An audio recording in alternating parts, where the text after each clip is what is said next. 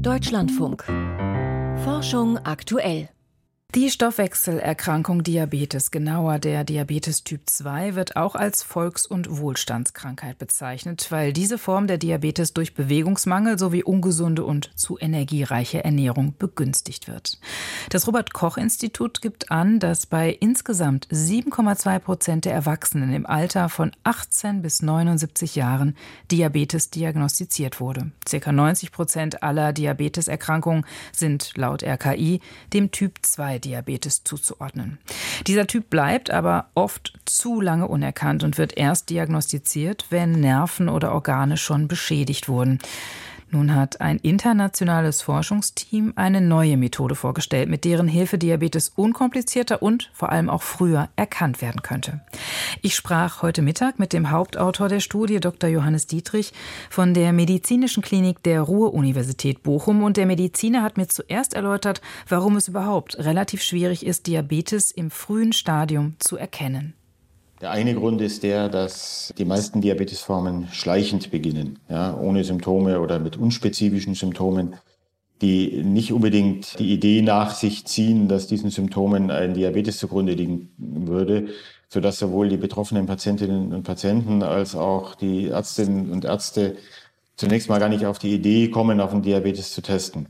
Das ist das eine Problem. Das andere ist aber tatsächlich auch, dass die diagnostische Leistung der äh, verfügbaren Funktionstests unzureichend ist, so dass die äh, verfügbaren Testverfahren eine geringe Sensitivität haben. Das heißt, dass Patienten, die einen Diabetes haben, nicht erkannt werden und eine geringe Spezifität. Das bedeutet, dass es auch falsch positive Ergebnisse gibt, dass jemand, der gesund ist, fälschlicherweise als Diabetiker eingeordnet wird. Und äh, beides sind halt unerwünschte Eigenschaften der jetzigen Diagnostik. Gilt das Wichtig für Typ 1 und 2? Gleichermaßen? Das gilt vor allem für den Typ 2. Bei dem Typ 1 Diabetes ist meistens die Entgleisung schon so schwer, dass die Diagnose früher gestellt wird, aber leider auch nicht immer früh genug.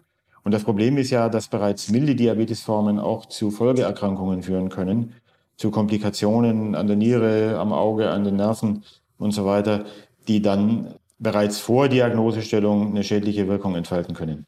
Wie wird denn eine Diabetes in der Regel diagnostiziert? Ja, es gibt internationale Kriterien für die Diagnosestellung eines Diabetes. Und das eine ist der Gelegenheitsblutzucker. Wenn der über 200 Milligramm pro Deziliter oder 11,1 Millimol pro Liter liegt, dann ist die Diagnose gesichert. Das zweite wäre ein nüchterner Blutzucker über 126 Milligramm pro Deziliter. Das dritte Kriterium wäre ein erhöhter Langzeitblutzucker, die sogenannte HbA1c-Fraktion.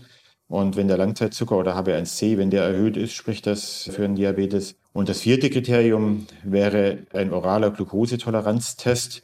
Bei diesem Test müssen die Betroffenen eine Glukoselösung trinken mit 75 Gramm. Das ist relativ viel. Das muss in kurzer Zeit getrunken werden und dann mit bestimmten Abständen danach Blut abgenommen. Und die, die Blutzuckerwerte dann im Verlauf äh, dienen dann als Kriterium für die Diagnose. Welche alternative Methode haben Sie denn jetzt mit Ihren Kollegen und Kolleginnen entwickelt? Also dazu muss man erstmal ein bisschen ausholen. Ja, bei gesunden Personen wird der Blutzucker durch einen Regelkreis mit Hilfe von körpereigenem Insulin reguliert und in relativ engen Grenzen gehalten, die gesundheitlich zuträglich sind. Und der Regelkreis ist dafür da, dass auch bei Belastungssituationen, zum Beispiel nach Nahrungsaufnahme oder auch bei Sport, der Blutzucker einigermaßen konstant bleibt. Und die Funktion dieses Regelkreises, die kann aus verschiedenen Gründen gestört sein. Und in der Folge kommt es dann zu erhöhten Blutzuckerwerten, also zu einem Diabetes. Und was wir nun entwickelt haben, ist ein mathematisches Modell, welches bestimmte Eigenschaften dieses Regelkreises genauer als bisherige Modelle beschreibt. Also Regelkreis, vielleicht um es ganz kurz zu erklären, ist dieses Rauf und Runter von Insulin, je nachdem, wie viel Blutzucker man gerade im Blut hat?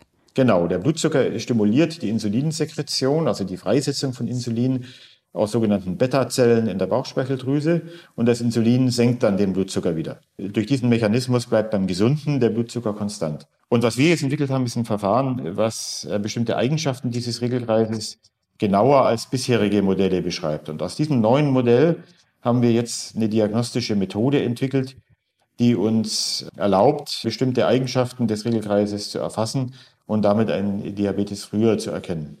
Was muss denn dann beim Patienten gemacht werden? Was, welche Werte muss er angeben, um dieses Modell anzuwenden? Wir brauchen eine nüchterne Blutprobe und in dieser nüchternen Blutprobe werden zwei Parameter bestimmt, nämlich Insulin und Glucose, also Blutzucker. Und diese beiden Parameter werden dann, die wir auch Verhaltensparameter nennen, die werden dann in Gleichungen eingesetzt, mit denen wir dann die sogenannten Strukturparameter des Regelkreises rekonstruieren. Das sind die Sekretionsleistung der Beta-Zellen, also wie viel die Beta-Zellen in der Bauchspeicheldrüse maximal an Insulin produzieren können.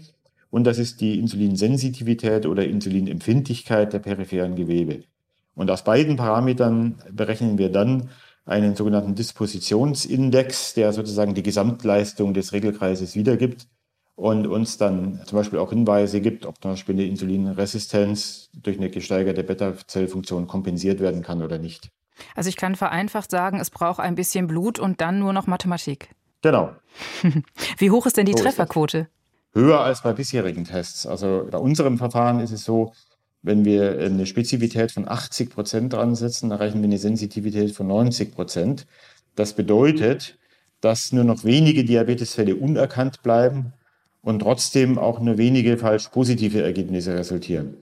Und die anderen Methoden, die sind wesentlich schlechter, die es bisher gab. Das zweitbeste Verfahren, das ist der sogenannte Matsuda-Index. Das ist auch ein komplexes mathematisches Verfahren, welches einen oralen Glukosetoleranztest voraussetzt der erreicht bei einer Spezifität von 80 Prozent nur eine Sensitivität von 75 Prozent im Vergleich zu 90 Prozent bei uns. Das heißt, da werden viele Patienten nicht erkannt. Das heißt, wenn man das zusammenfasst, können wir mit unserem neuen Verfahren eine korrekte Klassifikation in 85 Prozent der Fälle erreichen, während das zweitbeste Verfahren, also der Matsuda-Index, nur ungefähr 75 Prozent erreicht. Und die anderen Methoden sind noch weit schlechter. Ja, Beispiel HbA1c-Bestimmung, Langzeitblutzucker in der Praxis erreicht oft eine Sensitivität von 30 bis 50 Prozent. Das heißt, dass mehr als die Hälfte der Diabetesfälle gar nicht erkannt werden mit diesem Verfahren. Das gilt auch nach wie vor für Typ 1 als auch für Typ 2. Das gilt vor allem für den Typ 2 Diabetes. Wie gesagt, der Typ 1 Diabetes manifestiert sich schneller, aber auch hier gibt es unerkannte Fälle, die dann auch zu Todesfällen führen können. Das klingt ja eigentlich nach einem recht einfach umsetzbaren Prinzip oder einer einfachen Methode. Wann wäre das denn in der klinischen Praxis einsetzbar? Ja, hier sind jetzt noch weitere Studien notwendig. Wir konnten jetzt zeigen in drei großen Bevölkerungskohorten, dass unser Verfahren besser ist als bisherige für die Diagnose. Was jetzt noch wichtig wäre, sind Studien zur Prognose. Das heißt, kann unser Verfahren die künftige Entwicklung eines Diabetes voraussagen? Das wissen wir noch nicht. Und diese Studien müssen noch laufen. Ansonsten ist das Verfahren an sich einsetzbar.